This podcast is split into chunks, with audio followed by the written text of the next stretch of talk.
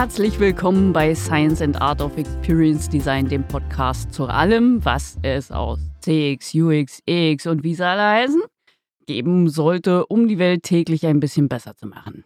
Wir laden uns Gäste ein, die uns jeweils einen Teil dieser Disziplin beleuchten und mit uns spannende Themen diskutieren aus allen Experience-Richtungen, die es so gibt. Heute sprechen wir mit Monika Staubli uns soll es heute um Empathie gehen und ich weiß, das ist ein Herzensthema von Monika. Ich kann mich dann auch sehr gut an unsere Konferenz erinnern, wo wir uns kennengelernt haben, wo wir mit den Microsoft Dudes da bis zum Ende noch standen und äh, ging um technologische Unterstützung von allem möglichen Automatisieren bis ins Dort hinaus. Und wir zwei haben uns eigentlich immer sehr zurückgelehnt und dann, hey, Momente mal, Menschen wollen doch mit Menschen reden. Irgendwas bleibt doch hier liegen. Und Empathie ist da ein großes Schlagwort. Und da freue ich mich ganz, ganz sehr, dass wir mit dir heute drüber diskutieren können. Du bist Account Executive bei Genesis. Und für alle unsere Zuhörer ganz kurz zu Genesis. Das ist eigentlich eine recht große Firma, nicht? Mhm. Und die kümmern sich darum, dass eigentlich Telefonie funktioniert. Also wer eine gute Lösung dazu haben will, der geht, stolpert früher oder später über Genesis drüber. Und auch dort spielt das Thema Empathie immer mehr eine Rolle. Und Genesis hat ja auch untersucht, ähm, welche Rolle das denn spielen könnte und sollte. Und vor allem natürlich im Kundenservice. Hallo zusammen, ich freue mich sehr. Schön bist du da. Neben mir sitzt hier auch noch der Stefan, wie üblich. Du bist ja Interaction Designer, Customer Experience Enthusiast und 2016 hast du das beste Ding gemacht überhaupt, hast mit Medievux gegründet und da kümmern wir uns um alles, was Experience Design beinhaltet. Und ja, schön bist du auch mit dabei, dich um Empathie zu kümmern heute. Ja, hallo zusammen, herzlich willkommen auch Monika in unserer Runde. Schön bist du da. Wir haben es gehört, heute geht es um Empathie in Customer Experience. Für uns ist eigentlich Geschäft ist das ein zentraler Punkt, ja schon fast ein bisschen ein Passwort.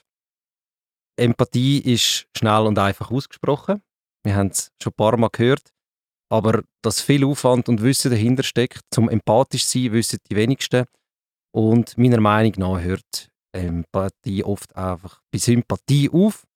Dafür wäre das eigentlich genau unsere Chance, dort auch mal ein bisschen rauszukommen, weg von unserem Bürostuhl und empathisch zu sein. Aber eins ums andere, ich glaube, da kommen wir noch an der einen oder anderen Stelle heute darauf zurück. Neben uns bist ja auch du, Sanne, da im Studio.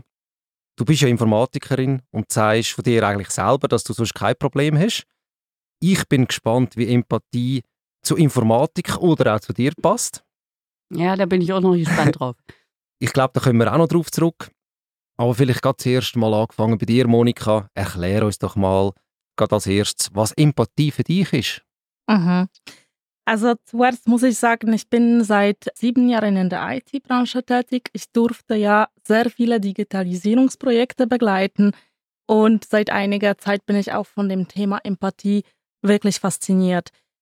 Ich habe einfach bemerkt, dass bei der Digitalisierung geht es immer um Automatisierung, um Effizienzsteigerung und Empathie ist eine eine Fähigkeit, die extrem kräftig ist, die sehr viel bewirken kann und die wurde sehr lange unterschätzt.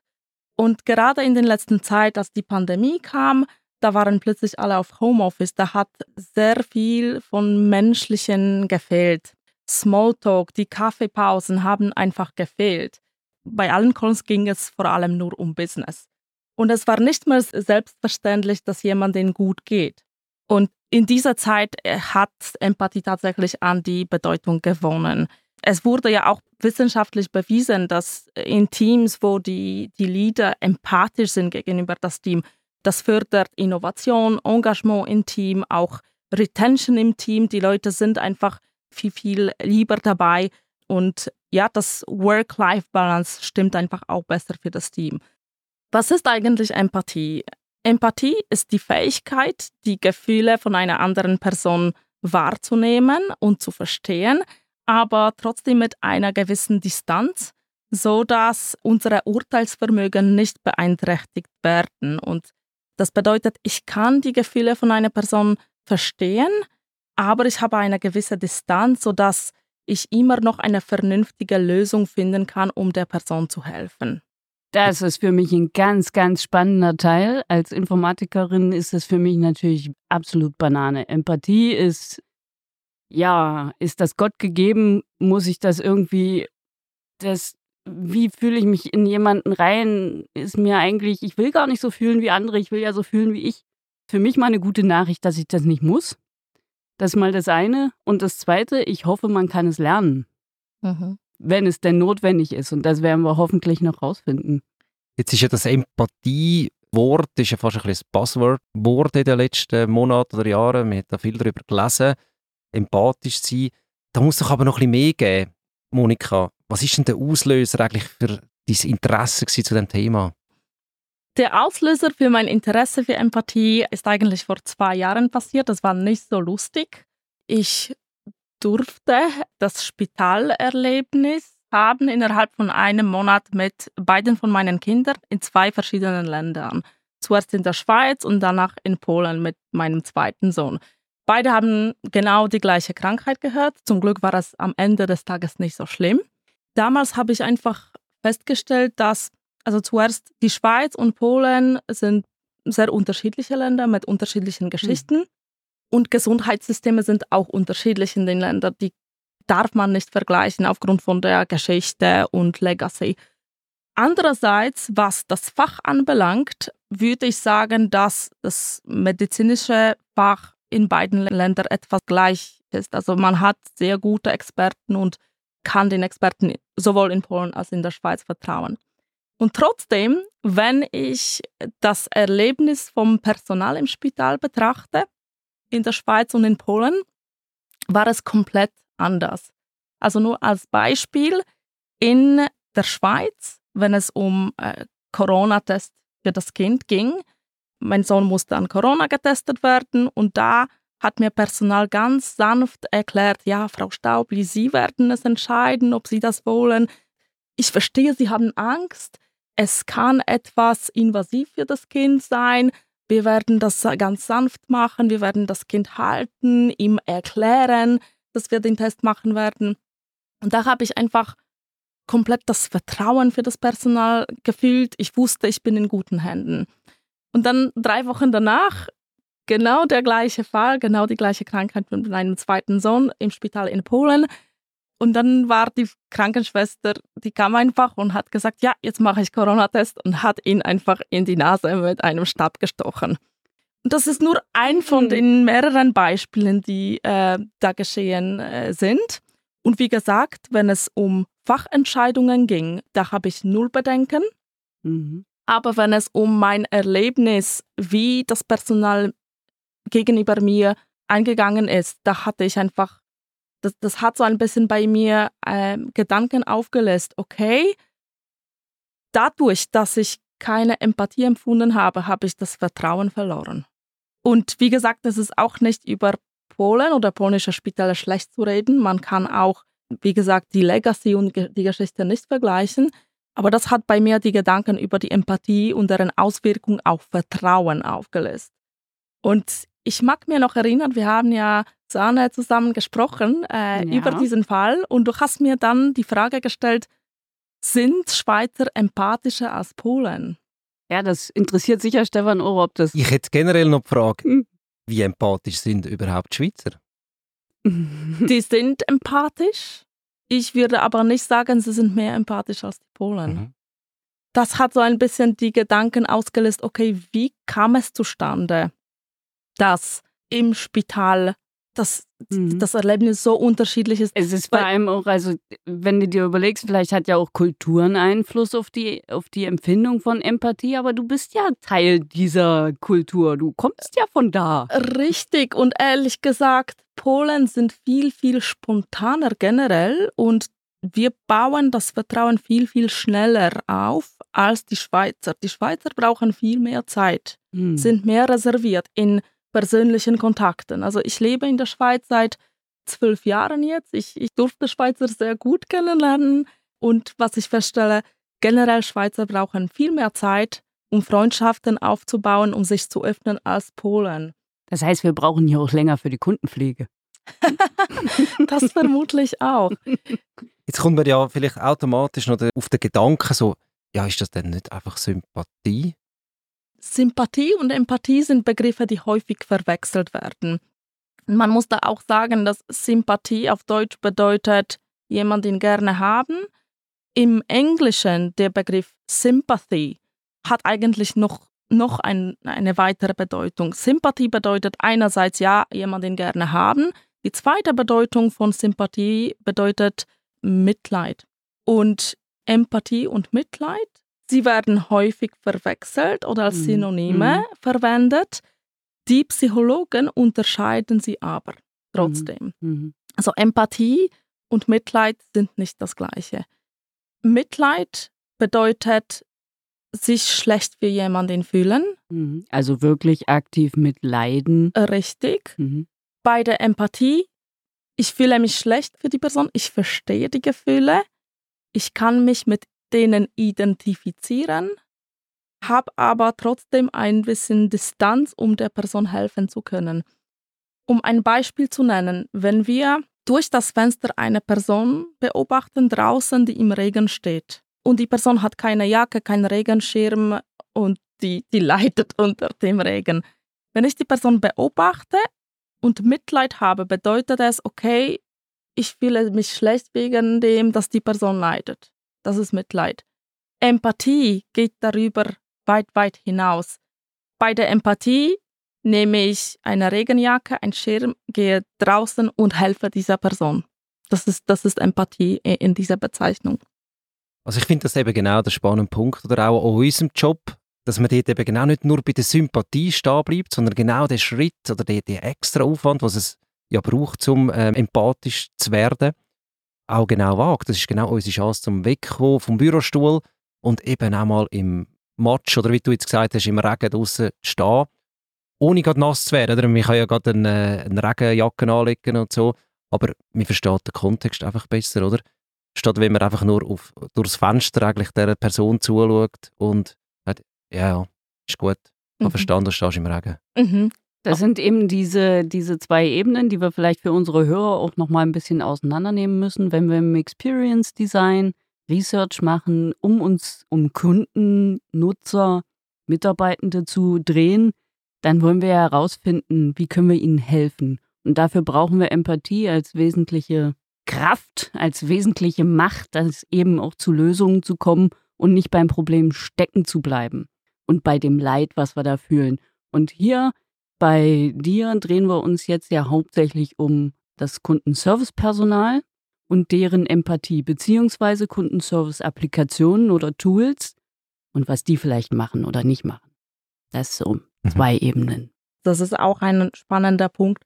Kann man Empathie lernen? Mhm. Und ich finde, ein wichtiger Punkt ist auch, dass Empathie ist auch etwas sehr, sehr Natürliches. Etwas, das unser Körper auch mittlerweile entwickelt hat. Wichtig ist, was die Forscher sagen, was Empathie für unser Gehirn bedeutet. Und hier wurde, und das ist auch wichtig, das zu kennen, um Empathie zu verstehen, was Empathie wirklich ist. Forscher haben ein Experiment gemacht. Und zwar stell dir vor, deine Finger sind mit Nagel angestochen.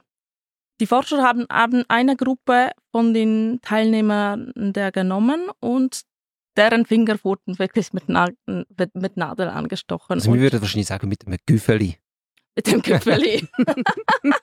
Habe ich noch nie das Wort gehört. Güffeli. Ja, wir wollen ja auch, dass du hier auch was mitnimmst okay, heute. Okay, sehr gut. Also Güffeli, dann machen wir Güffeli. Und spannend ist, die Forscher haben mit einem Gehirnscanner beobachtet, welche Neuronengruppen werden aktiviert bei dieser Übung und bei der Schmerzwahrnehmung. Danach haben sie die zweite Gruppe genommen. Die zweite Gruppe hat ein Video geschaut, bei dem die, die Finger von den anderen Teilnehmern mit einem Nadel gestochen wurden. Und spannend war, sie haben beobachtet, dass bei der Gruppe, die das Video geschaut hatte, wurden genau die gleichen Neuronen aktiviert, die für die Schmerzwahrnehmung zuständig sind, wie bei einer Gruppe, die tatsächlich den Schmerz empfunden hatte. Nur zu einem geringeren Grad. Also man kann sich Empathie vorstellen wie ein Spiegel vor einer Schmerzwahrnehmung von einer anderen Person. Und das ist sehr, sehr spannend, wie die Natur sich das ausgedacht hatte. Denn der Schmerz, wir empfinden Schmerz, den Schmerz als ob wir den wirklich fühlen würden, aber zu einem geringen Grad. Es ist wie ein Spiegel von, vom Schmerz von einer anderen Person. Und es ist auch sehr logisch, weil es ist ein Spiegel zu einem geringeren Grad. Wenn wir den Schmerz zu einem gleichen Grad fühlen würden, dann könnten wir uns eigentlich nicht auf die andere Person konzentrieren, sondern auf uns selbst. Was ist denn genau der schmale Grad, oder? Was gibt irgendwie zwischen dem extra Aufwand, den ich muss mhm. betreiben muss, um empathisch zu werden, mhm. in, in einem System herauszufinden, wo steht das, in welchem Kontext, aber nicht davon betroffen zu werden von einem Problem, das ein anderer hat. Oder? Ich schaue das so als schmaler Grad an. Auf jeden Fall, also diese als ob ist sehr, sehr wichtig bei der mhm. Empathie. Ich habe die gewisse Distanz, um eine vernünftige Lösung zu finden. Da kann ich mich noch sehr schön an Fokusgruppen erinnern, die ich mit ja so ultrareichen Kindern hatte. Und zwar gab es dort einen App-Entwurf, wo ihre Vornamen mit andere wie du haben das und das auch schon gemacht, zu sehen waren. Und diese Kinder lehnten das ab, die waren zwischen 14 und 18 Jahre alt. Und die lehnten das ab. Und wir haben das nicht verstanden, weil das ja unheimlich üblich ist, so dass man nur den Vornamen dorthin schreibt. Aber dass nun diese Ultrareichen eben eine veritable Angst davor haben, gekidnappt zu werden, wenn sie erkannt werden, wie wenn sie über Geld reden in solchen Apps, das war natürlich etwas, das war für uns eine neue Erkenntnis. Nachfühlen kann ich das nicht, weil ich stecke nicht in dieser Situation. Ich habe keine Ahnung, wie das ist, wie sich jemand fühlt, der jeden Moment denkt, gekidnappt werden zu können. Aber es ist eine Angst, die ich anerkennen kann und die ich weiß, dass ich die nicht möchte, dass meine Nutzer die spüren wollen. Und ich kann mir natürlich jetzt leicht Mechanismen überlegen, um diese Angst wegzukriegen. Wenn ich aber diese Angst empfinden würde und genauso die Angst hätte, gekidnappt zu werden, bin mir nicht sicher, ob ich da auf die gleichen Lösungen kommen würde. Mhm. Vielleicht kommen wir wieder zurück zu der Frage, kann man denn Empathie lernen? Da gibt es ja verschiedene irgendwie Teile, die interessant wären. Also kann ich das als Mensch lernen, als Organisation vielleicht sogar. Oder vielleicht kann das sogar ein System lernen. Ja, gucken wir mal erstmal, ob Empathie überhaupt so wichtig ist, weil da hat ja Genesis eine interessante Studie durchgeführt. Bevor wir auf die kommen, Genesis kommt aus der Telefonie und kümmert sich eigentlich darum, wie helfen wir den Mitarbeitenden, so gut wie möglich Kundendienst zu leisten. Und wir haben uns gemeinsam schon drüber aufgeregt, aber es ist so, Average Handling Time ist das Hauptmaß, wie Menschen im Kundendienst eigentlich gemessen werden. Jetzt ist aber natürlich die Frage, was sind denn Treiber von der Empfindung, guten Kundendienst zu haben? Und da hat Genesis ja einiges an Erfahrung. Wie kam es zu der Studie, Monika? Wie ich ja am Anfang erzählt habe, Empathie hat in der letzten Zeit immer mehr an Bedeutung gewonnen. Viele namhafte Studien erwähnen Empathie als eine von den wichtigsten Eigenschaften bei Kontaktcenter-Mitarbeitern. Zum Beispiel in, im Jahr 2013 die Customer Center Association hat Empathie als wirklich einen von den wichtigsten Faktoren genannt. Und Genesis wollte somit überprüfen, ob Empathie wirklich so wichtig ist und auch wie handeln oder wie, wie gehen die Unternehmen um mit diesem Bedürfnis der Verbraucher nach Empathie im Kundenservice? Und dann letztendlich, was sind die Folgen, wenn sie das nicht machen?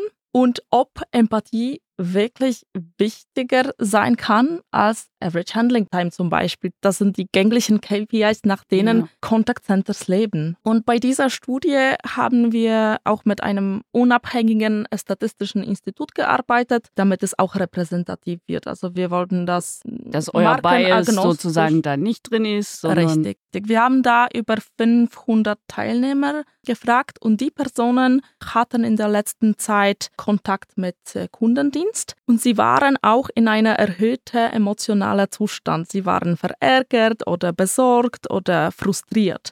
Das war uns wichtig, weil genau wenn man in diesem emotionalen Zustand ist, wenn man verärgert oder frustriert ist, dann braucht man insbesondere in diesem Moment Empathie. Darf ich fragen, misst da Genesis schon aktuell irgendetwas, wie sich der Kunde gerade fühlt? Oder ist das reine subjektive Wahrnehmung? Mit Genesis-Technologie ist tatsächlich Sentiment Analysis möglich. Mhm. Und mhm. das, das kann man auch erforschen, wenn der Kunde in Kontakt mit Unternehmen kommt. Dann kann man im Voraus messen oder untersuchen, wie fühlt sich der Kunde. Und dann auch mit der KI-gestützten Routing-Mechanismus könnte man diesen Kunden zum Beispiel zu, zu dem Mitarbeiter routen, der besonders gut ist mit dem Umgang mit unzufriedenen Kunden. Also diese Funktionalität ist vorhanden. Ist schon vorhanden. Ja. Zurück zu der Studie. Also generell die, die spannenden Ergebnisse sind, dass fast drei Viertel der Befragten sagten, es ist ihnen wichtig, dass sie Empathie empfinden in einem Kontakt mit Kundendienst. Aber weit über ein Drittel von den Befragten sagten uns, dass ihre emotionale Zustand war nicht verstanden. Also das ist, finde ich persönlich schade und viel, dass über ein Drittel diese Empathie nicht empfunden hat. Und was wichtig für Unternehmen ist, dass von denjenigen, die Empathie nicht empfunden haben, drei Viertel von denen haben gesagt, dass aufgrund von dieser Interaktion haben sie eine schlechtere Wahrnehmung über die Marke. Und die haben auch diese Erlebnisse über Social Media geteilt. Also mit der Bedeutung von Word of Mouth. Hä? Richtig, mhm. richtig. Ja, da sieht man wieder, wie wichtig dieser persönliche Kontakt in der gesamten Customer Journey eigentlich ist. Also wenn ich schon mit einem Menschen rede, dann habe ich aber auch da die extremsten Anforderungen an die Situation als Kunde. Das ist schon eine ganz schöne Herausforderung für die Kundendienstmitarbeiter. Ist natürlich auch als höchstes Ziel wenn da etwas herausfinden über, hey, ist der Berater über das Telefon oder der Serviceangestellte empathisch gewesen? Ich stelle mir das noch schwierig vor, wenn wir jetzt wieder die Metaphern nehmen und aus dem Fenster schauen in den Regen, das ist ja noch, Telefon ist ja nochmal eine Distanz grösser. Wie werde ich da empathisch? Auf jeden Fall und man darf nicht vergessen, dass Genesis kommt tatsächlich aus der Callcenter-Welt und viele nehmen uns immer noch wahr als Callcenter anbieten. Es ist aber viel, viel mehr als nur Callcenter-Anbieter. Also wir nennen uns Experience Orchestrator und wir erfinden eine neue Kategorie und zwar Experience as a Service. Jetzt tatsächlich, wenn man mit den Mitarbeitern von Callcenter spricht, die größte Herausforderung von ihnen ist, sich in die Situation vorzustellen, weil man hat das Visuelle gar nicht da. Also die also gezwungenermaßen, oder? Ja, weil man am Telefon sitzt. Oder? Richtig, ja. richtig. Und die Herausforderung ist, dass sie müssen fähig sein, mit den Ohren zu sehen. Und wie die Technologie dabei helfen kann, die Technologie kann helfen, den Kunden besser zu verstehen und zuzuhören und den ganzen Kontext für den Mitarbeiter von Contact Center zu schaffen, sodass er mehr Informationen von vorne anhat und bereit, bevor der Kunde in Kontakt kommt, schon weiß, ob der Kunde verärgert ist oder mit welchem Anliegen ruft er an oder welche Probleme hatte er vor fünf Minuten auf der Webseite gehabt. Das klingt jetzt alles so recht fortschrittlich, aber das ist Realität. Das geht, zum herauszufinden, wo steht mein Kunde gerade, in welcher Phase, wo läutet er mir gerade daraus an, ist es ein Prozess, wo er nicht weiterkommt, hat er gerade etwas abgeschlossen und zusätzlich war. Das ist alles schon möglich.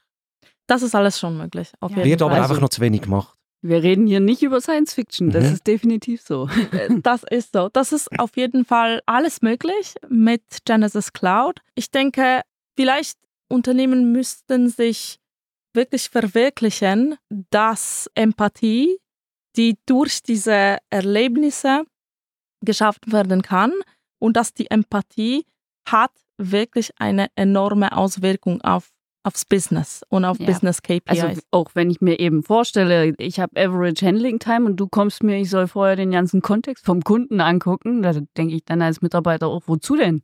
Ich muss nur schnell fertig werden. Ich habe natürlich ein bisschen extra überspitzt gefragt, ja, oder? weil logisch. die Realität aus, aus unserer Sicht sieht anders aus. Da weiß man nicht, was im Kundendienst läuft. Oder der Churn Management noch recht stiefmütterlich behandelt oder gar nicht. Ist immer noch der NPS eine wichtige Kennzahl. Was ist deine Einschätzung?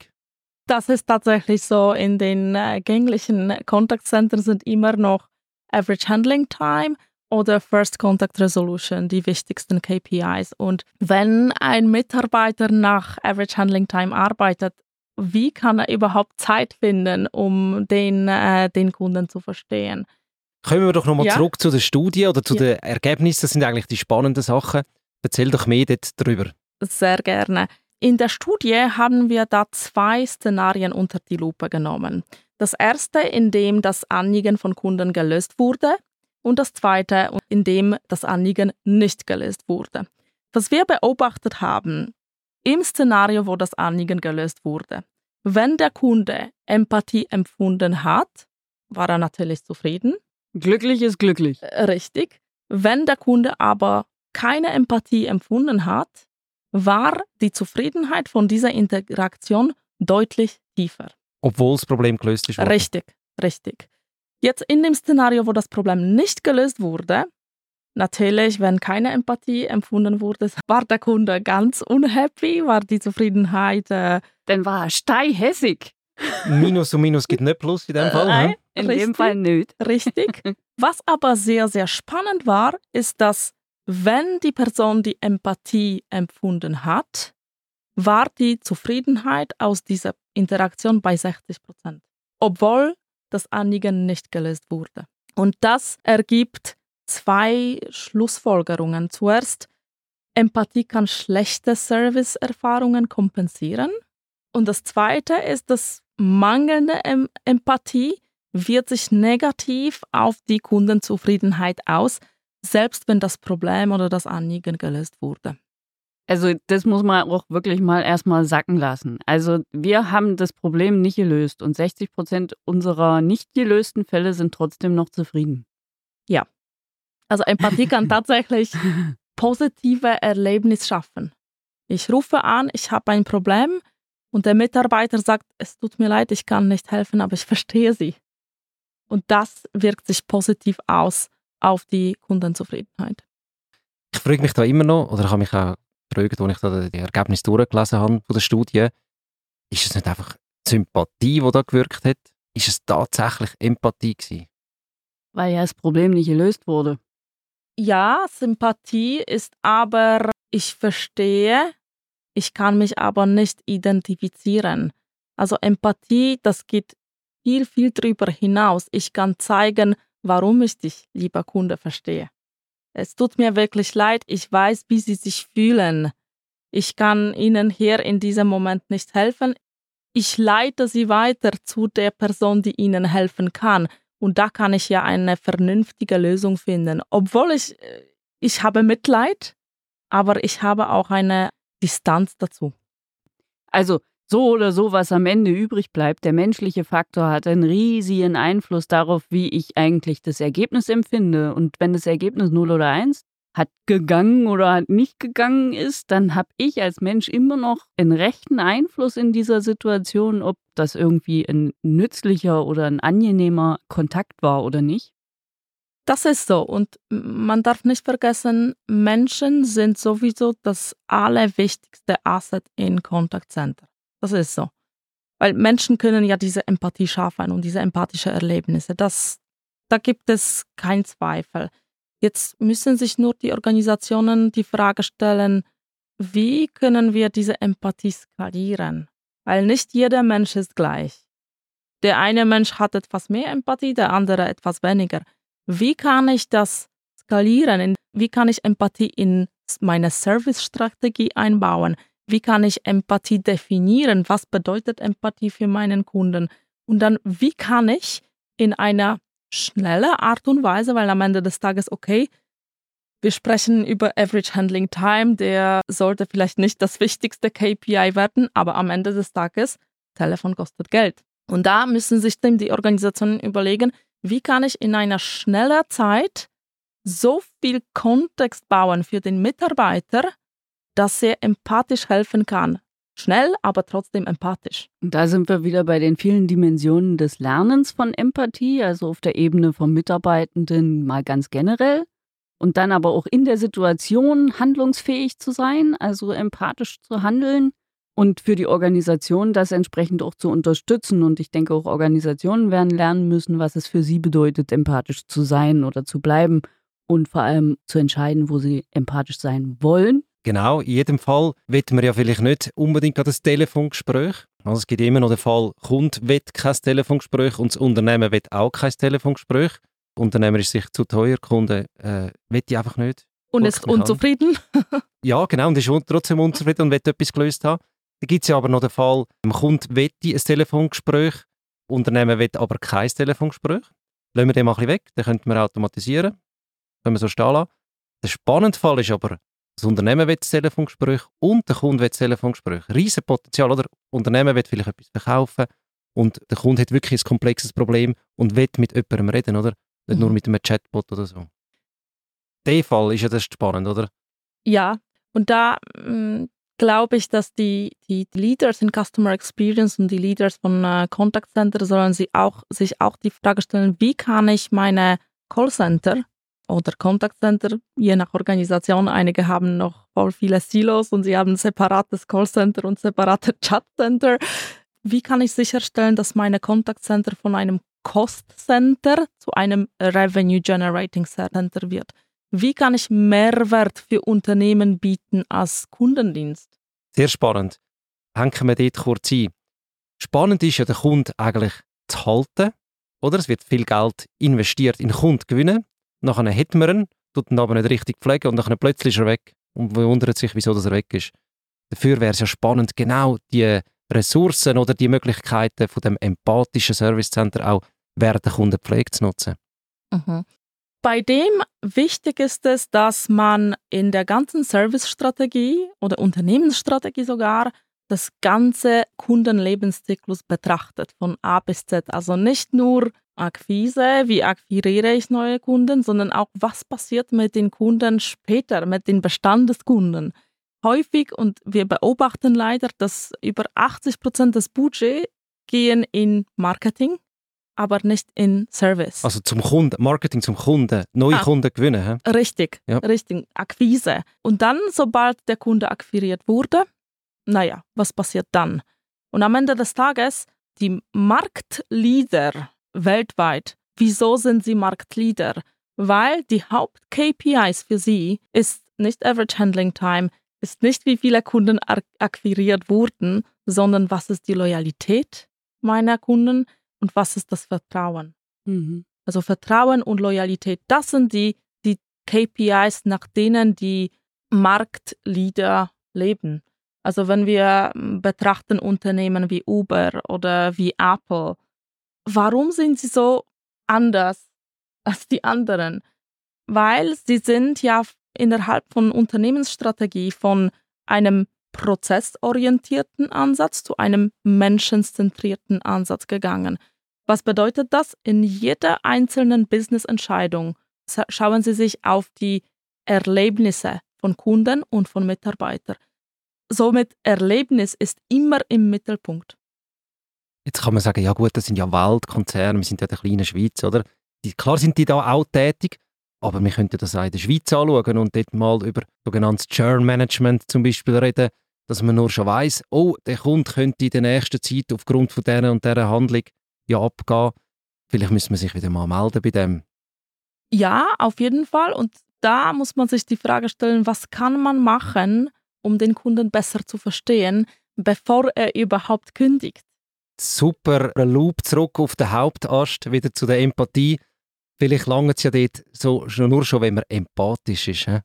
Genau, und wenn man den Kunden versteht, wenn man überhaupt weiß, was treibt den Kunden, was will er, warum, wie fühlt sich der Kunde. Das würde schon viel, viel verändern.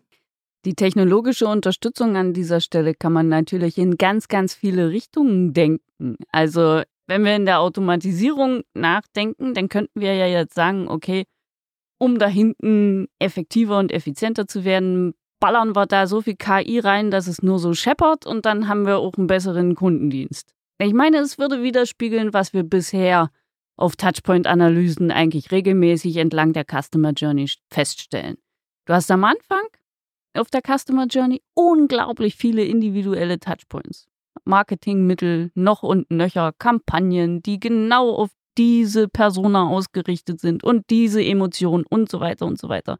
Je weiter du kommst in deiner Kundenbeziehung oder Vorkundenbeziehung, desto weniger Spielraum lässt das Unternehmen dir, eine eigene Persönlichkeit zu haben. Du musst immer mehr in ihre Welt eintauchen und so sein, wie, wie sie dich eigentlich gerne hätten. Und das ist ja eigentlich auch bei Average Handling Time genauso. Du musst dich halt eben entsprechend, wenn für dich festgelegt ist, du darfst nur fünf Sekunden für dein Problem brauchen, dann darfst du nur fünf Sekunden für dein Problem brauchen. Das ist ja vielleicht der falsche Ansatz. Also der Kunde muss sich am Unternehmen anpassen, so. oder sprichst du an, statt genau. menschenzentriert den Kunden denken, was hätte er für Probleme, oder? Und dann können wir wie ist jetzt oft erwähnt worden, die Average Handling Time. Ich glaube, das ist ein richtiges Learning von unserem heutigen Gespräch. Absolut. Wenn über das geredet wird, muss man sich schon gewisse Fragezeichen stellen. He? Da müssen wir als Experience Designer dann ja auch ab und zu mal sagen, mhm. so Lüt, lass mal über, über das Thema nochmal sprechen, ob wir wirklich mit dem Anreizsystem das coole System, was wir da hinten bauen, überhaupt benutzen können. Ich meine, das ist ja genau das Thema. Genesis versucht dort einen Raum zu schaffen, wo das Callcenter oder Contact Center sich ein bisschen individueller dem Kunden gegenüber verhalten kann. Aber das geht nicht, wenn wir ein Maß nehmen, wo wir alle über einen Haufen stülpen. Und da kommen wir schon wieder zum Thema das gesamte Kundenslebenszyklus und mhm. Loyalität und ja. Vertrauen, dass es so wichtig ist, das ganze, die ganze Organisation und das eben Lebenszyklus von, von, Kunden von A bis Z zu betrachten und nicht nur in Silos zu leben. Also aktuell haben viele Organisationen, und das ist auch durch äh, Research bestätigt worden, dass die größte Herausforderung, die Unternehmen sehen, was die Customer Experience anbelangt, ist verursacht durch die verschiedenen KPIs im Marketing, im Vertrieb und im Service. Und NPS immer noch recht vorne mit dabei. Ja? Richtig. Und NPS ist finde ich noch nicht so schlimm wie Average Handling Time oder First ja, Contact das Resolution. Stimmt, das, das stimmt in jedem, das stimmt das in jedem Fall, sagen, ja. aber dass es die Krone der Schöpfung ist, da ja. sind wir uns, glaube ich, genauso unsicher. Mhm, und dass vielleicht ähm, eine Churn Rate schon spannender wäre als eine NPS-Zahl, oder? Ja, ja. Kann man sich auch vorstellen. oder Churn Rate. Und Churn Rate ist eigentlich ein Teil von Loyalität mhm. und Vertrauen. Genau. Somit was, wenn wir einfach Loyalität als Haupt-KPI nehmen? No. Und Churn ist einfach ein Teil davon, NPS ist ein Teil davon, aber ganz oben steht, wie viel Geld macht das Unternehmen mit den Kunden und wie stark will der Kunde bei dem Unternehmen zu bleiben. Jetzt haben wir ein paar Mal haben wir Technologie angeschnitten, aber mhm. ich glaube noch nie ganz ausführlich so ein bisschen begründet oder auch die Erkenntnis daraus genommen von dieser Studie. Wie kann denn Technologie unterstützen, da empathisch zu sein? Mhm. Eben, ich behaupte immer noch, das geht gar nicht, oder mit Technologie empathisch zu sein. Also ich glaube, wir haben hier auch festgestellt, es ist ein No-Brainer. Unternehmen müssen empathisch gegenüber Kunden wirken und sie müssen diese empathische Erlebnisse schaffen. Jetzt, wenn man sich fragt, wie, wie schaffe ich diese empathische Erlebnisse? Bei einer Kundeninteraktion, es ist eigentlich straightforward. Man muss sich einige Fragen stellen und zwar, Woher kommt mein Kunde? Wie fühlt sich mein Kunde? Verschwende ich seine Zeit gerade? Wie kann ich ihm helfen? Mit welchem Mittel? Und jetzt das Konstrukt oder das Modell, das wir bei Genesis Technologie verwenden, kombiniert die Systeme des Zuhörens, des Verstehens und der Vorhersage, unterstützt mit künstlicher Intelligenz, die Systeme des Handels und die Systeme des Lernens. Und diese Systeme unterstützen den gesamten Kundenslebenszyklus. Darum sage ich, Genesis ja kommt tatsächlich aus der Callcenter-Welt, aber wir haben uns in den letzten 30 Jahren in unserem Kerngeschäft äh, massiv entwickelt. Wir wurden auch in den letzten sieben äh, Jahren als Leader in der Kategorie Contact Center as a Service genannt durch Analysten wie, wie Gartner, wie Frost, wie Forrester. Und wir erfinden eine neue Kategorie, und zwar Experience as a Service. Es ist viel, viel weiter als nur Contact Center as a Service. Bei einer Experience Orchestration Technologie, und das ist, was Genesis macht, schaffen wir dynamisch neue empathische Erlebnisse, die basieren auf der Situation und auf dem Kontext von jedem Kunden, Partner und Mitarbeiter in dem ganzen Kundenlebensstil. Wie muss ich mir das konkret vorstellen? Mhm. Das Beispiel. Das ist, das ist auf jeden Fall ein, eine gute Frage. Wie macht das Genesis? Also zuerst haben wir ja verschiedene Kommunikationskanäle. Das ist, das ist der Telefon, Voice. Es gehört auch dazu VoiceBot. Es gibt auch digitale Kanäle, SMS, E-Mail, Webseite. Aber zu dieser ganzen Experience-Kette gehört auch Mitarbeitererlebnis. Jetzt, was Genesis macht und wie. Und wie soll Genesis gesehen werden? In der IT-Infrastruktur von jedem Unternehmen haben wir verschiedene Systeme. Das ist ein CRM, ein ERP, ein Task-Management-System, was auch immer man will. Genesis sollte gesehen werden wie eine Routing Brain über diese Systeme. Und Genesis orchestriert die Daten, orchestriert die verschiedenen Arten von Daten, und zwar zum Beispiel historische Daten. Was war die Geschichte von den Kunden? Welche, welche Rechnungen hat er in der letzten Zeit bekommen? Was war die Kommunikation von diesen Kunden? Hat er schon sich gemeldet über E-Mail oder SMS oder über Chat oder auch nicht? Dann gibt es auch verhaltenstechnische Daten. Und zwar telefoniert der Kunde gerne oder vielleicht schreibt er lieber über WhatsApp, wie oft, welche ähm, eben alles, was das Verhalten anbelangt. Und dann gibt es noch Mitarbeiterdaten und das ist auch sehr, sehr, sehr, sehr wichtig, weil da betrachten wir nicht nur rein die Skills, okay? Also wir schauen nicht nur, okay, Monika als Mitarbeiterin, sie spricht sehr gut Polnisch, nicht so gut Deutsch, es begrenzt sich nicht nur auf das, sondern ist Monika besonders gut mit den unzufriedenen Kunden? Kann sie die schlechten Erlebnisse in gute umwandeln? Genesis orchestriert alle diese Daten und wenn der Kunde in Kontakt mit Unternehmen kommt, das Genesis-System hilft, den Kunden besser zuzuhören und zu verstehen, was will er eigentlich. Und dann routet diesen Kunden, verbindet mit dem Mitarbeiter, wo die Wahrscheinlichkeit am höchsten ist, dass der Mitarbeiter diesem Kunden jetzt in dem Moment am besten hilft. Und habt ihr dort schon Erfahrungen gemacht, ob das zu Peaks wird oder ob das also zu Peaks kommen kann oder ob das tatsächlich dann immer noch ausgeglichen ist in Callcentern? Also ich könnte mir noch vorstellen, jetzt habe ich da einen so einen Highflyer, der irgendwie alles auflösen kann Schieb das mal dem Hans rüber. Und dann kriegt der plötzlich jeden verdammten Call. und dann wird es dann irgendwie eng für den. Nein, es gibt, also ja, die, die Frage ist, ob man die besten Agenten burnen kann. Mhm. Ist das die Frage? Ja, genau. Ja, dazu gibt es eine Balance-Out-Mechanismen, die man einstellen kann. Also mhm. die, die, das Beispiel, das ich jetzt genannt habe, ist called Predictive Routing. Also Predictive mhm. Routing basiert nicht auf die Skills, mhm. sondern auf die KPIs, die ich einstellen kann. Also ich will zum Beispiel meine Verkaufszahlen verbessern oder ich will Average Handling Time verbessern. und, und aufgrund von Performance von den Mitarbeitern und aufgrund von deren Präferenzen, das ist auch wichtig, Mitarbeiterzufriedenheit, mhm. wird der Kunde dann verbunden mit dem entsprechenden Agent. Das ist nur ein Beispiel von der Fähigkeiten von Genesis. So ein bisschen wie Parship, oder? Wir kriegen jetzt hier so ein, ja, aber das sind, also Matchmaking zwischen Liebhaber und Liebhaber. Das sind nach absoluten Grundlagen, für eben genau die Kundenabwanderung zu verhindern. Ich meine, da hast du alle Daten drin. Ja, für die Kundenabwanderung sehe ich noch, eine, noch ein anderes äh, Beispiel, wo Genesis eine große Rolle spielen kann. Und zwar die Funktionalität heißt Predictive Engagement. Genesis ist eben Leader in Engagement. Und da kann man sich vorstellen, zum Beispiel, wenn ein Kunde kündigen möchte und ist auf der Webseite und sucht nach Kündigungsformular. Und jetzt natürlich sehen wir auf, auf dem Markt häufig bei vielen Unternehmen so diese annoying äh, Chat-Bubbles, die rausspringen, brauchst du Hilfe, brauchst du Hilfe, brauchst du Hilfe.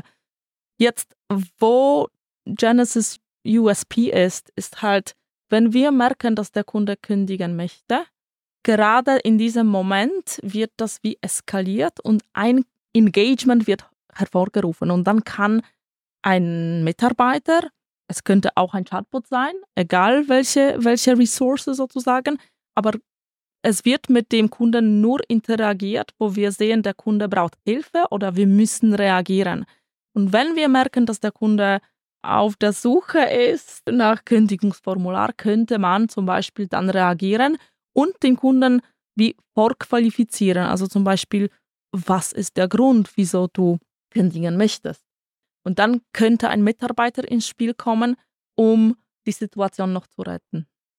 Was mir hier an diesem Lösungsdesign eigentlich sehr gut gefällt, ist wirklich, dass man versucht, dort die richtigen Sachen der Maschine zu geben, und die richtigen Sachen beim Menschen zu lassen. Weil was wir Menschen ja, wo wir viel zu langsam sind, ist in so einem großen Callcenter zu entscheiden, wer die richtige Person für den Anrufer werden. Da sind wir ja viel zu langsam. Mhm. Und da kann uns eine Maschine sehr gut helfen. Die Vorgeschichte aufzunehmen, wären wir vermutlich auch zu langsam.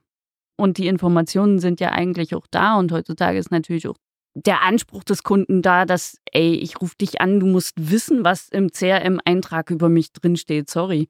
Also nur schon, welche Produkte ich kann. Ja, das Aber wär, das ist auch nicht alles. Auch gegeben. das ist ja heutzutage noch nicht so Usus, dass der eine Bereich vom anderen Bereich weiß, was der gleiche Mensch bei ihnen gekauft hat. Also auch das ist ja nicht normal. Sarkasmus ein, Sarkasmus raus. Aber das Lösungsdesign darauf auszurichten, zwischen Mensch und Maschine die richtige Aufgabenteilung zu machen, ist, glaube ich, eine sehr positive Sache. Und deswegen mag ich sowohl mit dir über Empathie zu reden, als auch die Lösung von Genesis auch so als Vorbildfunktion für durchaus auch andere Bereiche sich zu überlegen, wenn wir zum Beispiel eben nicht im Kontaktcenter sind, sondern in unseren geliebten Beratungssituationen, die Evox sehr viel anschaut, die Reiseberatung, Bankberatung, Versicherungsberatung, wo wir wirklich diese sehr wertschöpfenden Gespräche haben, auch da sich genau zu überlegen, was gebe ich der Maschine und was lasse ich bei den Menschen. Denn für Menschen wird dieser Kontakt notwendig sein. Vielleicht nicht mehr für jeden. Es gibt sicher auch Momente, in denen ich nicht den menschlichen Kontakt möchte. Also wir sehen zum Beispiel bei jungen Leuten stark ansteigendes Motiv, Beratungskontakte zu umgehen, solange sie das Gefühl haben, sie sind noch nicht auf Augenhöhe. Aber es wird immer, das steht auch für uns, glaube ich, fest, Menschen geben, die menschlichen Kontakt brauchen, um zu einer Entscheidung oder zu einer Lösung zu kommen. Und deshalb ist das durchaus ein vorbildliches Experience Design. Also ich glaube, was du ansprichst, ist, dass wir aufpassen müssen, dass wir nicht die falschen Sachen automatisieren. Anderes Stichwort ist dann die Hyper-Personalization, ähm, wo die Königsklasse könnte sein. Das ist ein anderes Thema, das wir jetzt glaube ich, heute nicht anschneiden müssen. Klingt alles ganz einfach. Ja, aber einfach kommt nun mal nicht einfach so, das wissen wir ja. Das wissen wir ja, genau. Monika, danke vielmals für den Einblick in Danke dein euch. Herzensthema und in die Studie von Genesis. Tolles Gespräch. Ich freue mich für weitere. Hey, super, Monika, dass Danke du da warst. vielmals. Danke dir vielmals. Es wird sicher eine Fortsetzung geben. Danke vielmals. Also, liebe Zuhörende, danke euch, dass ihr heute wieder dabei wart. Wir sagen Ciao aus Zürich. Tschüss aus Zürich. Ciao.